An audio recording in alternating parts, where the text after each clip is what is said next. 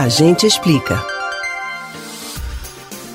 Você é do tipo que ama receber presentes ou que sente um prazer ainda maior ao presentear alguém?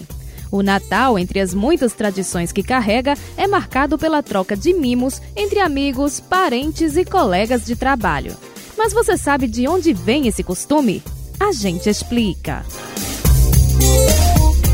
O hábito de dar presentes no Natal é facilmente associado à história do nascimento do protagonista da festa, o menino Jesus. Como você já deve saber, diz a tradição cristã que quando ele nasceu numa manjedoura em Belém, recebeu a visita de três reis magos guiados por uma estrela. Os nobres Belchior, Gaspar e Baltazar ofereceram ao bebê ouro, incenso e mirra, respectivamente.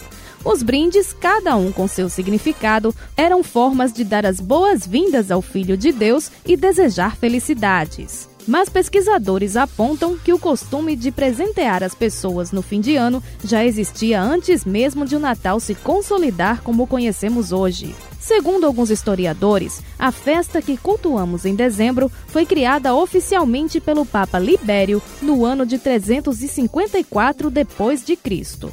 Antes disso, outra celebração era tradicional no período, a Saturnália. A comemoração romana homenageava Saturno, o deus da agricultura. Como a divindade era relacionada à fertilidade dos campos e às boas colheitas, o gesto de entregar presentes era considerado uma forma de atrair fartura para o ano seguinte. Já naquela época existiam códigos de etiqueta envolvendo as prendas. Oferecer um objeto simbólico que custasse pouco era um sinal de afeto pelo amigo. Por outro lado, dar um presente muito caro era interpretado como um esforço grande, talvez até exagerado, em alguns casos soberbo. Tudo seguiu assim até que, com o crescimento do cristianismo a partir do século IV, a Igreja Católica buscou erradicar a cultura pagã. Para facilitar a adesão das pessoas aos ritos cristãos, diversos costumes dos festejos romanos foram ressignificados e incorporados às novas celebrações religiosas. Assim, a troca de presentes no período natalino se disseminou no Ocidente, fazendo com que, nos dias atuais, a época seja a mais rentável do ano para o comércio em diversos lugares do mundo, inclusive no Brasil.